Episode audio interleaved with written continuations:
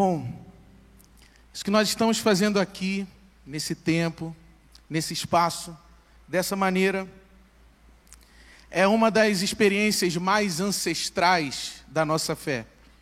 Chama culto. Reunir em comunidade, entrelaçar corações, desejos, sonhos, e colocar tudo diante de Deus através de canções, de palavras, de orações, de lágrimas, de dança, de festa, culto.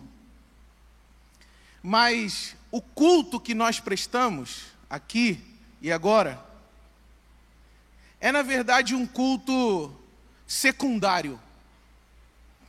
O culto que os humanos prestam na comunidade, na congregação, é um culto secundário. Nós, na verdade, nos unimos à criação, nós nos unimos a seres, a forças, a existências anteriores, superiores, profundas, muito mais do que a nossa própria existência, e nós participamos de um culto que todo o universo presta ao Criador, ao Deus Criador. Nós estamos aqui pedindo uma parte nessa ciranda, pedindo uma oportunidade nessa dança, pedindo que todas as coisas que existem e prestam culto a Deus nos permitam participar dessa fruição de adoração que acontece desde quando tudo foi criado pelo Deus da vida que é também a sustentação de toda adoração. Nós humanos chegamos razoavelmente atrasados na festa. E aí a gente se dedica, faz o que pode, pede, quer participar de uma adoração, de um culto que está sendo prestado a Deus muito antes da gente existir e que será prestado a Deus muito depois da gente existir, isto é, se a gente não exterminar tudo que existe. E é muito curiosa a linguagem bíblica para falar sobre tudo isso que eu estou falando para vocês, sobre um culto que a criação presta. Veja, por exemplo, o Salmo 148. Não precisa abrir, não, só escuta. O Salmo 48 diz assim: Aleluia. Louvem o Senhor desde os céus, louvem-no nas alturas. Louvem-no todos os seus anjos, louvem-no todos os seus exércitos celestiais. Louvem-no sol e lua. Louvem-no todas as estrelas cintilantes. Louvem-no os mais altos céus e as chuvas, as águas acima do firmamento. Louvem todos eles o nome do Senhor, pois ordenou e eles foram criados. Ele os estabeleceu em seus lugares para sempre e deu-lhes um decreto que jamais mudará. Louvem-no. Louvem o Senhor, vocês que estão na terra, serpentes marinhas e todas as profundezas relâmpagos e granizos, neve e neblina, vendavais que cumprem o que ele determina, todas as montanhas e colinas, árvores frutíferas e todos os cedros, todos os animais selvagens e todos os rebanhos domésticos, todos os demais seres vivos e as aves, reis da terra e todas as nações, todos os governantes e juízes da terra, moços e moças, velhos e crianças, louvem todos o nome do Senhor pois somente o seu nome é exaltado, e sua majestade está acima da terra e dos céus. E ele concedeu poder ao seu povo e recebeu louvor de todos os seus fiéis, povo a quem ele tanto ama. Aleluia. Louvem ao Senhor, sol e lua. Se você de repente lê esse texto numa versão um pouco mais tradicional do que a minha, você vai encontrar uma imagem muito interessante. Aqui a NVI traduziu por serpentes marinhas, mas em versões mais antigas, louvem as baleias do oceano. É quase que como prototipar um roteiro de Avatar, por exemplo. Mas há muitos e muitos séculos antes da cinematografia produzir e pensar numa ecologia dentro da qual todos os seres vivos podem adorar, a tradição bíblica já estava falando de seres, de sol, de lua, de seres que adoram a um Criador. Mas a natureza, isso que nós chamamos de criação, não nos ensina apenas a adorar. A natureza não é um modelo, não é uma imagem que nos auxilia apenas no culto e que nos convida apenas a participar de uma adoração a Deus. A natureza é também um exemplo, um modelo que nos ensina ética e relação. E Jesus, que era como que um indígena dessa tradição aqui, como assim dos anjos? É, Jesus, que era um sujeito vivente no espaço dessas tradições aqui, que eu estou lendo para você, conhecedor dessas tradições, quando foi perguntado sobre ansiedade, quando foi perguntado sobre as preocupações com a vida, Jesus respondeu usando a natureza como exemplo.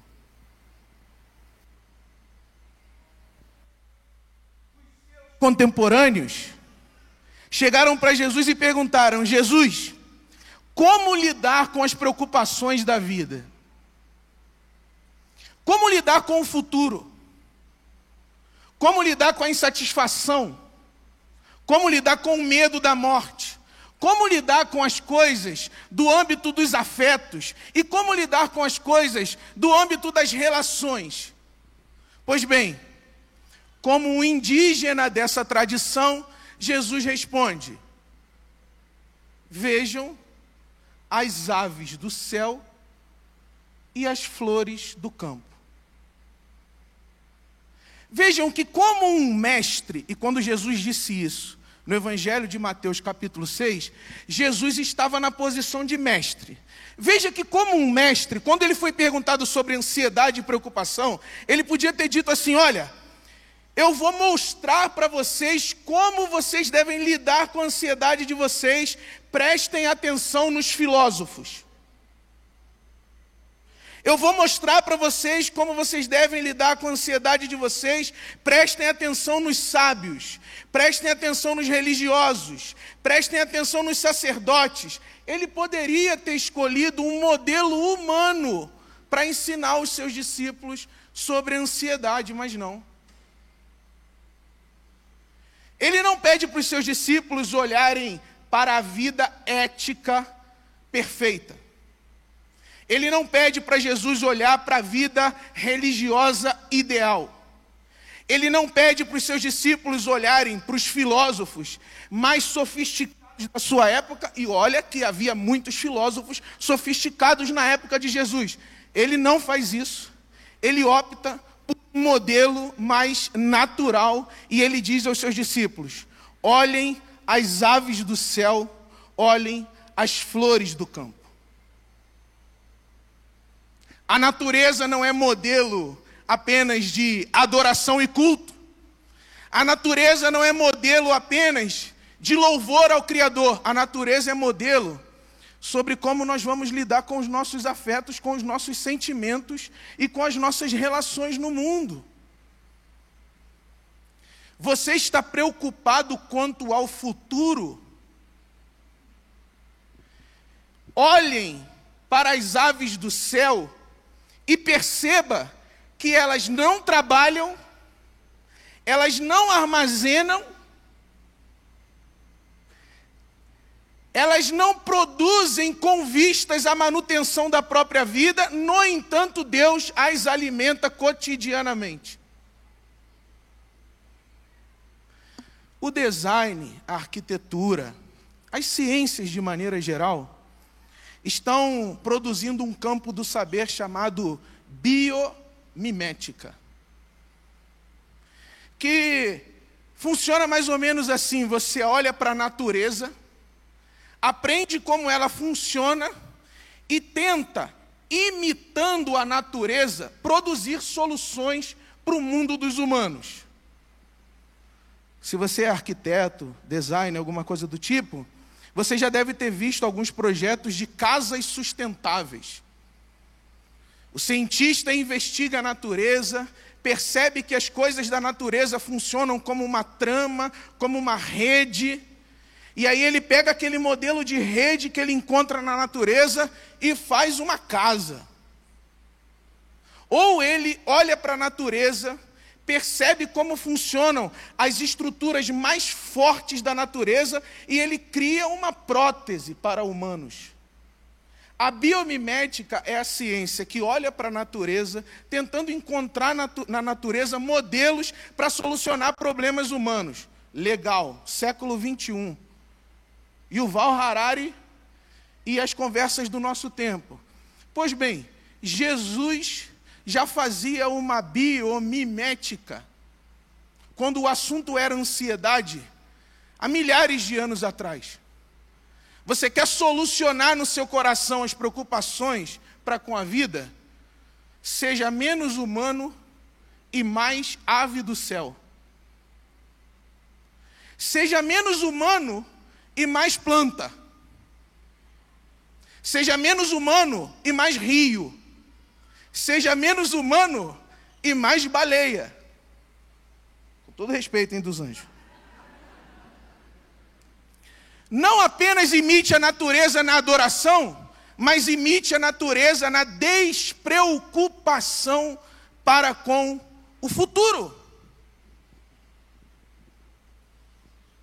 Imite a natureza na despreocupação para com a sua vida, ao afirmar sobre si mesmo que tudo que tudo que existe em você e que você pretende manter de muitas formas distintas, tudo isso existe em Deus. E se você está em Deus, não há futuro que possa representar a perda de si. Porque qualquer coisa que você perder em si e mesmo a própria vida, parará em Deus, descansará em Deus, dormirá em Deus, descansará em Deus. Então não se preocupem quanto ao que comer, quanto ao que vestir, porque vocês são como as aves do céu, Deus alimenta vocês. Deus alimenta vocês.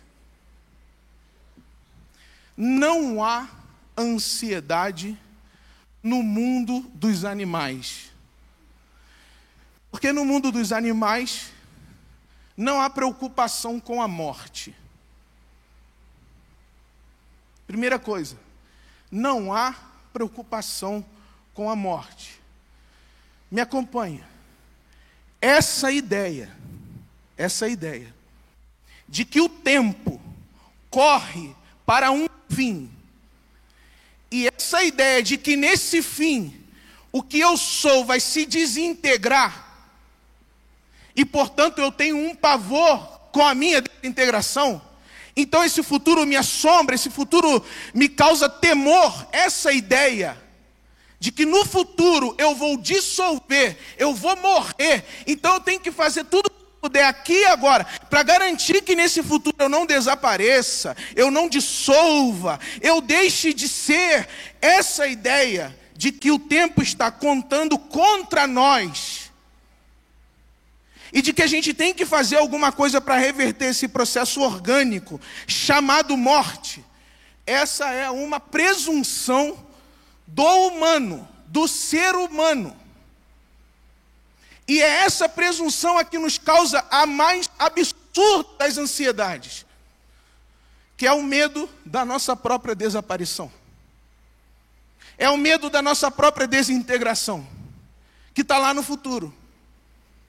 E como está lá no futuro, e você não sabe quando, e como está lá no futuro, e você não sabe como, E como está lá no futuro, e você sabe que você não tem como reverter isso, porque o seu corpo é super frágil em relação à morte, você desespera.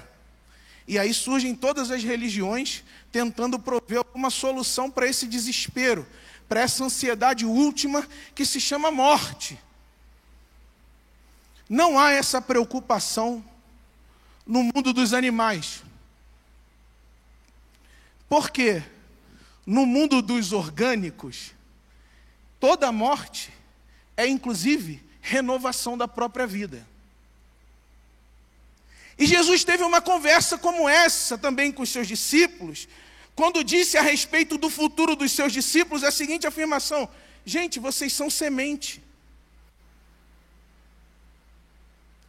Uma semente faz parte de um ciclo de morte e vida que produz mais vida. Uma semente, quando morre, ela dá os seus frutos, ou seja, ela produz mais vida do que quando ela existia enquanto semente.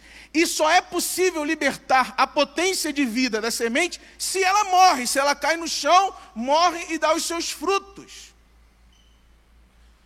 O apóstolo Paulo, pensando a si mesmo como semente, na carta aos Filipenses, ele disse assim: Para mim, morrer é lucro. Consegue pensar nisso? Consegue pensar em que nível de experiência espiritual ou em que profundidade de experiência espiritual precisa estar um sujeito para olhar para a própria morte e ao invés de se apavorar, que é o que acontece com a gente, dizer: a minha morte é lucro. Você sabe por que, que o apóstolo Paulo chega a essa afirmação? Porque ele está num mundo que acredita o seguinte sobre a morte. O sujeito, quando morre no mundo do apóstolo Paulo, ele cai para dentro de Deus. E a nossa fé na ressurreição tem essa mesma força. Nós, por causa de Cristo, aprendemos que na nossa morte, nós mergulharemos para dentro da vida de Deus e nós seremos ressuscitados em Deus e por Deus, assim como Cristo, ao mergulhar por dentro da morte, foi trazido de volta à vida pelo Pai. O que significa que na fé cristã, o mergulho na morte não é um mergulho de destruição de si é um mergulho na dependência, é um mergulho no descanso, é um mergulho na presença, é um mergulho no amor e é um mergulho na ressurreição de Deus. Quando você tira, portanto, esse pavor do seu horizonte, você vive como as aves do céu, você vive como as flores do campo, você vive como uma semente que cai na terra e não teme a morte. Depois que eu virei pai, toda vez que eu saio de carro, eu acho que eu vou morrer. Virou, virou um babado lá em casa. Não, amor, vai de carro, é mais barato. Não, mas aí esse carro vai bater. E eu vou morrer. E quando eu começo a pensar nisso, o meu coração, o meu peito, o meu corpo, a minha garganta, ela começa a dar um nó. Porque eu não quero me perder da minha filha. Mas eu não quero me perder da minha filha. É sobre eu querer ver ela crescer. É sobre eu querer ver ela viver, é sobre eu querer ver ela amar, é sobre eu querer ver ela decidir, é sobre eu querer ver o futuro dela tendo eu dentro dele. Ok. Faz parte dos nossos impulsos individuais, faz parte das idealizações que a gente tem sobre a vida, não querer interromper esse fluxo de vida que a gente tem com os nossos e com as nossas. Daí, daí, Desse ponto, a morte virá um pavor e uma assombração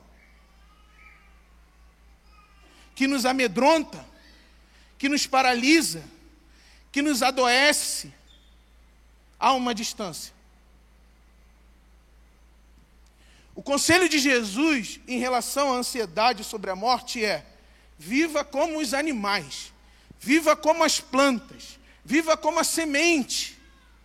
Se você cair na terra da morte, você produzirá vida, você produzirá mais vida, porque toda semente que cai no colo de Deus, toda semente que cai na terra do amor, toda semente que cai na vida espiritual, que é o próprio Deus, ela só pode ressuscitar em vida, ela só pode produzir mais vida, ela só pode existir mais viva.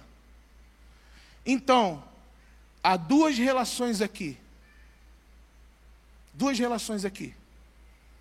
Aquela com a morte que apavora e paralisa, em relação à qual você pode e deve lançar essa preocupação quanto à sua existência no colo de Deus e a preocupação quanto às coisas que a gente gosta no mundo e não gostaria de perder. Aí sobre essa segunda, a conversa continua da seguinte maneira: Jesus fala assim: vocês estão preocupados com as coisas da vida? No mundo dos animais não há ansiedade. E aí há outras explicações de como as coisas funcionam no mundo dos animais. E uma segunda tem a ver com o cálculo. No mundo dos animais não há cálculo. No mundo dos animais a vida não fica sendo contabilizada, o corpo não fica sendo fracionado, a atenção não fica sendo quantificada, de modo a gerar em nós, na nossa vida, no nosso ser, um apavoro, um medo da própria morte.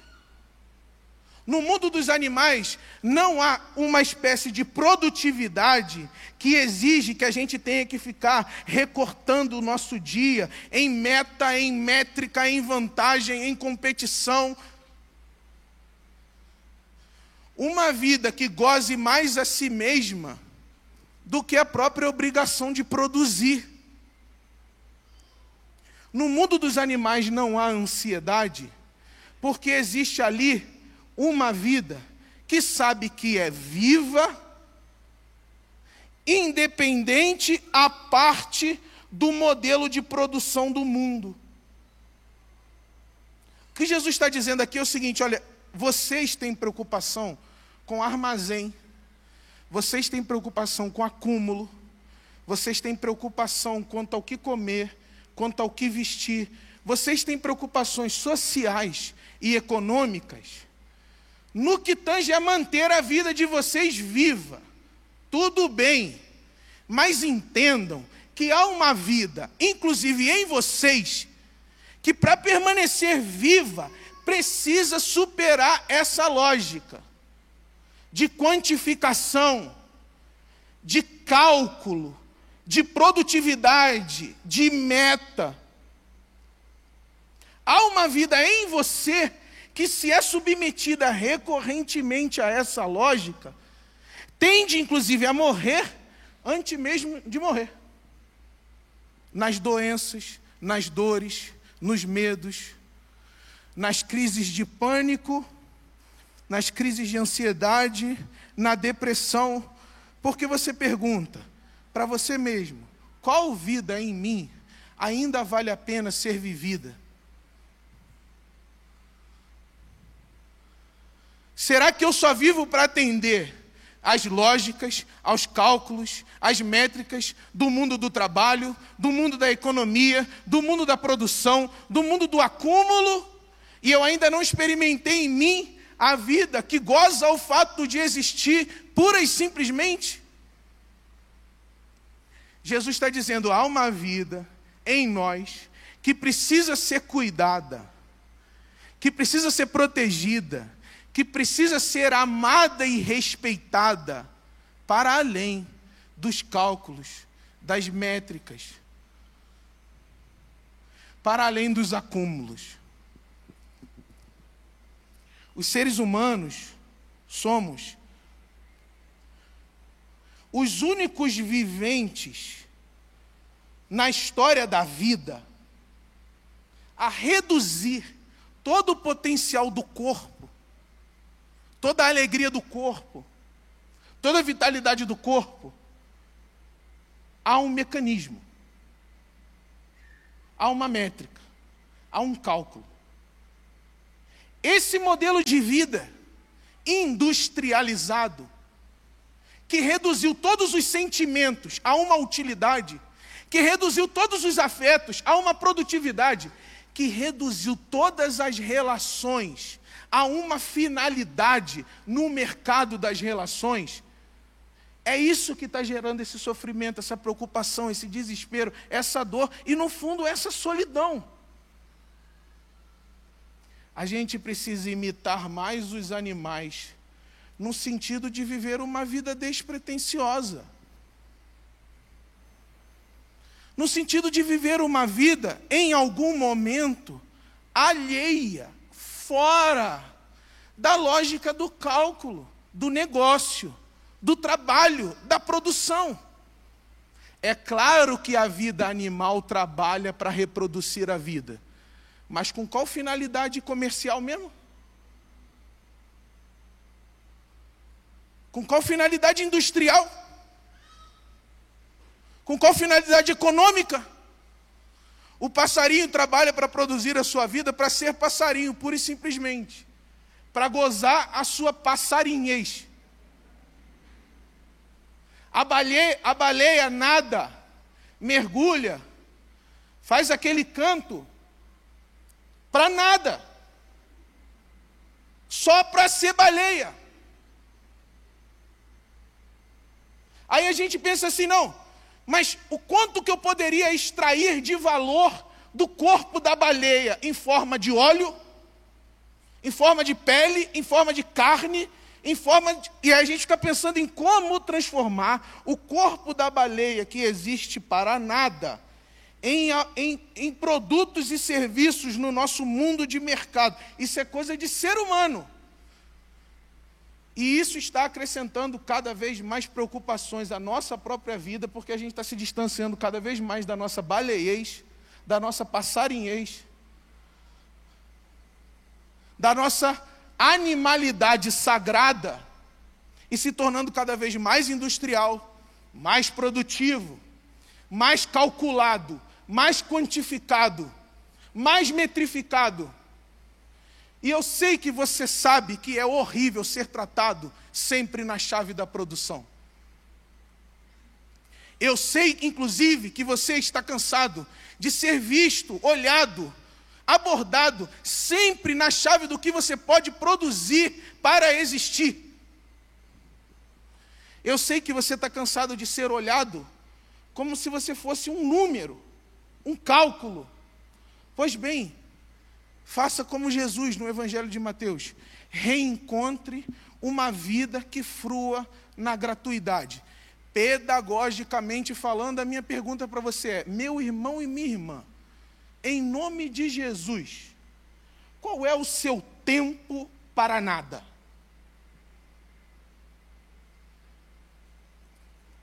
Dos anos, eu, eu não sei, tá? Uma vez Jéssica perguntou para mim assim: como é o seu lazer? Está três anos que eu não sei responder. Três anos. E você sabe que quando você não sabe qual é o seu lazer com alguém que quer ter lazer com você, já sabe, né? Tem alguém que quer ter um lazer com você e você não sabe como. A minha pergunta para você é: onde a sua vida flui gratuitamente, para nada, para nada. Apenas para viver. Quando? Com quem? Eu pensava que era o cinema. Aí eu fui ler uns filósofos sobre cinema, eu descobri que eu estava trabalhando todo o filme que eu assistia. Até o filme do Marcelo Adnet que eu assisti esse dia, que é horrível por sinal, eu fiquei fazendo tese de ciência da religião no filme do Marcelo Adnet. Um filme horrível. Horrível. Nas ondas da fé. Só porque falava de religião, eu fiquei fazendo tese sobre o filme. Qual é o seu tempo improdutivo? seu tempo de gratuidade, seu tempo inútil.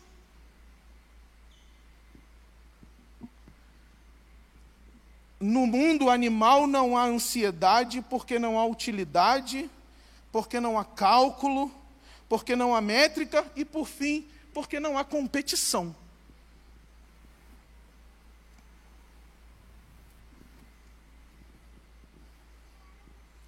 Eu conversei com um cientista brasileiro que está produzindo uma, uma experiência 3D para te ajudar a fazer uma imersão na floresta, mesmo que você seja um cidadão da cidade. Ele vai botar um óculos 3D em você e você vai fazer uma imersão na floresta. E ele estava me contando o seguinte: dos anjos, os cientistas descobriram que quando você corta uma árvore, mas deixa essa árvore ligada ainda ao seu ambiente vivencial, quando você corta uma árvore, mas você deixa essa árvore ligada ainda ao seu rizoma, ao seu ambiente vivencial, as outras árvores, as outras flores, os outros seres vivos, inclusive o fungo, inclusive o cogumelo fantástico. Ou seja, todas as formas de vida ao redor daquela árvore que você extraiu, elas vão trabalhar para recuperar a vida da árvore. Há uma trama vivencial no fundo de tudo que existe, trabalhando para manter vivo tudo que existe, para recuperar a vida que você, humano, vai lá e destrói porque não há concorrência e competitividade no mundo dos animais. Você está vendo as aves do céu? Elas voam juntas, elas fazem a sua múrmura juntas, elas migram juntas. Está vendo as flores do campo? Elas existem como jardins, elas existem juntas, elas colorem juntas, elas se alimentam, elas alimentam os animais que vão ali dar um beijinho nelas. E tudo acontece de forma enredada, colaborativa, plural. Tudo acontece numa troca dadivosa, graciosa, generosa de vida pela vida. O apóstolo Paulo, lendo esse texto, ele deve ter pensado na metáfora do corpo, né? Que é outra metáfora, digamos assim, é outra metáfora selvagem, é outra metáfora orgânica, é a metáfora do corpo. Ele diz: um dedo não pode chegar para o braço e dizer, quero ser dedo. A parte da rede vivencial do corpo humano.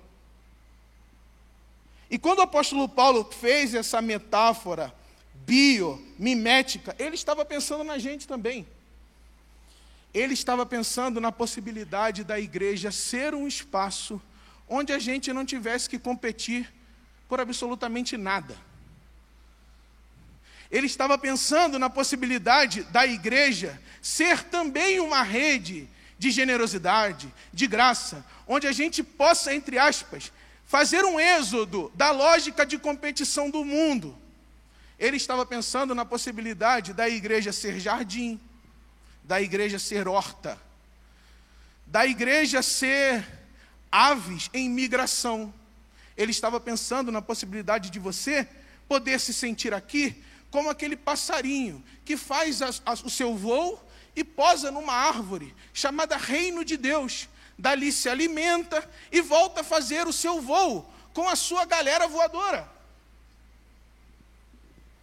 Há uma outra metáfora na Bíblia Sagrada linda para tratar disso. Jesus falando no Evangelho de Lucas: o reino de Deus é como uma árvore,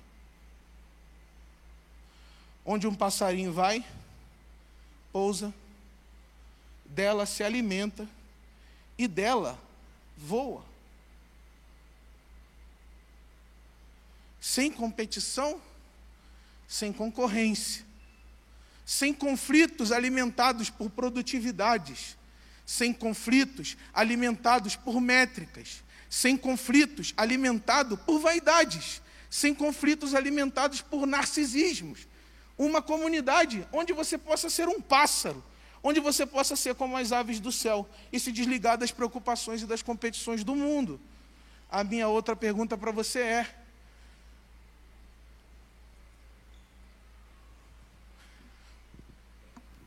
é, onde é o seu pomar?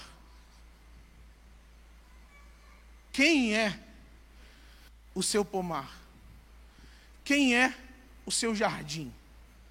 Pensa comigo, pedagogicamente pensa comigo o seguinte: qual é o lugar, qual é a relação, quem são as pessoas que quando você está com elas, você sente o seu modo competição relaxar. É como se você baixasse as armas da concorrência. É como se você baixasse as armas da competição e você se sentisse um humano. Só um humano. Quem são essas pessoas? Quem são essas convivências? Quem são essas relações? Qual é o lugar aonde você pode ser como as aves do céu? Dependendo da graciosidade de Deus, dependendo da generosidade de Deus, sendo apenas mais uma ave no céu ou mais uma flor no campo, na cooperação graciosa da vida que emana de Deus. Se é verdade que todos os seres, o sol e a lua, adoram a Deus, é verdade também que todos os seres adorando a Deus nos ensinam a viver uma vida como um culto, a viver uma vida como um ritual de adoração. E a nesse ritual de adoração ser como?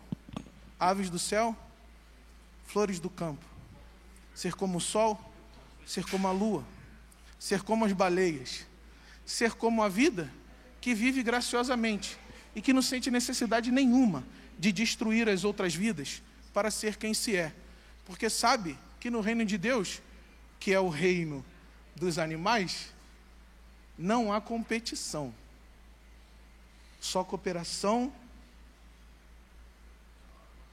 fruição de vida e generosidade.